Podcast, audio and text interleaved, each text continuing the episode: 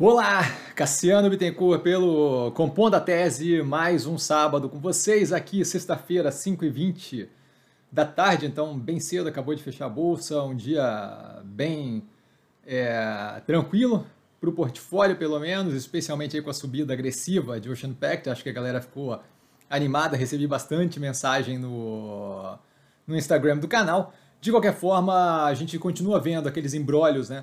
Com relação ao governo e orçamento e por aí vai. Agora, com a questão da CPI é, é, colocada ali, né, é, como necessidade de ser levada à frente pelo Barroso e a discussão toda com, com o Pacheco. É, de qualquer forma, questões que vão se resolver, que a gente tem que acompanhar a médio e longo prazo, mas que agora são pura e simplesmente o início desse tipo de relação governo, judiciário, legislativo, o executivo, judiciário e legislativo, né? Então é algo que a gente de fato tem que acompanhar, mas não é algo que a gente acompanha aqui ponto a ponto, porque justamente tem que ver como é que se desenvolve isso. Né? A gente viu aí nessa semana algumas notícias bem pontuais com relação a ativos do portfólio. Então a Santos Brasil acabou de sair, é, que levou três das cinco áreas de porto que foram colocadas no leilão do governo. Isso daí super positivo e alinhado com aquela expansão, justamente o motivo da follow-on da Santos Brasil para justamente poder é, expandir a abrangência e possivelmente é, as áreas nas, qual, nas quais ela opera. Poucas informações ainda, não tem informações mais a fundo, mas de qualquer forma não deixa de ser positiva a operação crescendo naquela direção, que também teve uma outra notícia interessante, que foi o acordo comercial com a Maersk, é, que a gente vê, ambas as notícias aqui embaixo, sempre na descrição, né? E a gente vê ali justamente que isso daí deve trazer aí um horizonte bem positivo para Santos Brasil. O preço respondeu super agressivamente. É algo que a gente vê como positivo, ainda tem uma tranche lá dentro. Tá? A Apivida avaliando captar 3 bilhões em follow-on. Isso daí não é mais um ativo do portfólio, mas eu achei interessante a gente dar uma olhada porque é uma operação que vinha toda amarrada e me parece que a forma como foi divulgada e a forma como eles estão, é, como, como chegou a aparecer esse, essa possível captação me deixa um pouco assim do tipo, pô, o, o quão organizados eles estão, se de fato está tendo que é, pensar em fazer mais follow-on nesse meio tempo. É, se não me engano, eles fizeram um, não tem muito tempo, é, quando a gente pensa em empresa, né?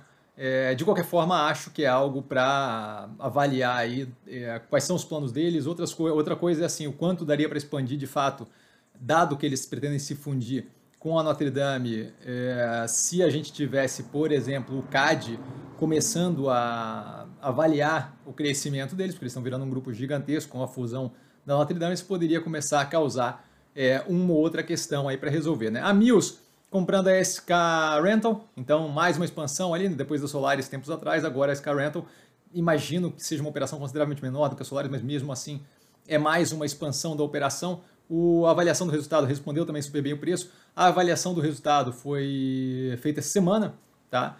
E aí, para finalizar aqui, hoje bem tranquilo, muita coisa acontecendo, mas pouca delas que de fato assim não seja a continuidade dos embrólios e que muitas vezes não tem ainda um fator definitivo resolvendo as questões ou que simplesmente são mais pontuais e não tão relevantes e que a gente tem acompanhado há tempo, né? É como, por exemplo, exportação de carne bovina e por aí vai. Não, não vale a pena ficar citando toda semana. As três, três questões que foram resolvidas com relação ao portfólio essa semana. Hoje, uma venda para cliente de uma, de uma participação na Mills justamente por motivo estratégico daquele cliente específico que estava com caixa bem apertado por outras posições tomadas.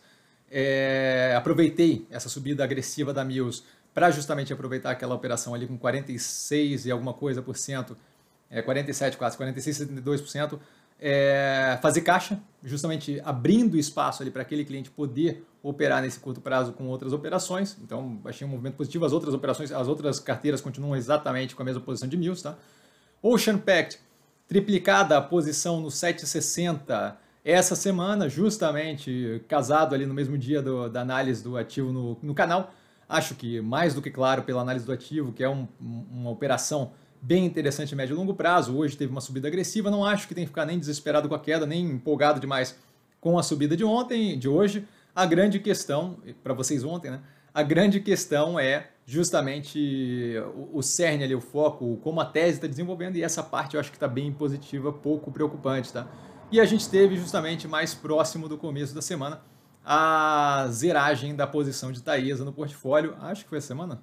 Foi é, tô, tô ficando maluco, a zeragem do portfólio da Taesa, no portfólio, saída da operação da Taesa no portfólio, basicamente porque a gente tem aí um, uma subida agressiva dela recentemente, que eu acho que é super casado com o que de fato a gente esperava do ativo, mas, porém, entretanto, todavia, leva a gente a ter aí uma possível.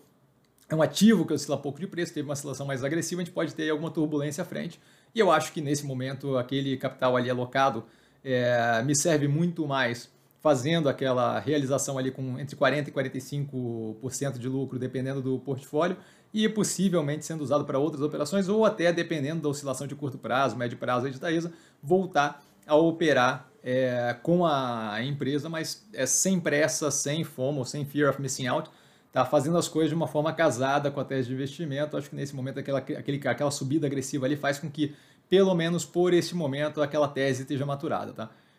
Como eu disse, um vídeo bem tranquilo, bem curto, muito mais é, questões pontuais de ativos do que propriamente estruturais nessa semana, tá? É, sempre no Instagram, arroba investir com sim, só ir lá falar comigo. Vale lembrar que o que eu falo aqui é pura e simplesmente a minha opinião, forma como eu invisto, não é de forma alguma é, é, é, indicação de compra ou venda de qualquer ativo. E vale lembrar que quem aprende a pensar bolsa opera com mero detalhe. Um grande abraço a todo mundo e a gente continua segunda-feira com a live. E aí temos aí seis IPOs para analisar já, tem uma fila considerável, eu já estou com os prospectos todos em mão em mãos. Então temos aí uma quantidade considerável, a galera vai gostar bastante, tá? Um grande abraço, valeu!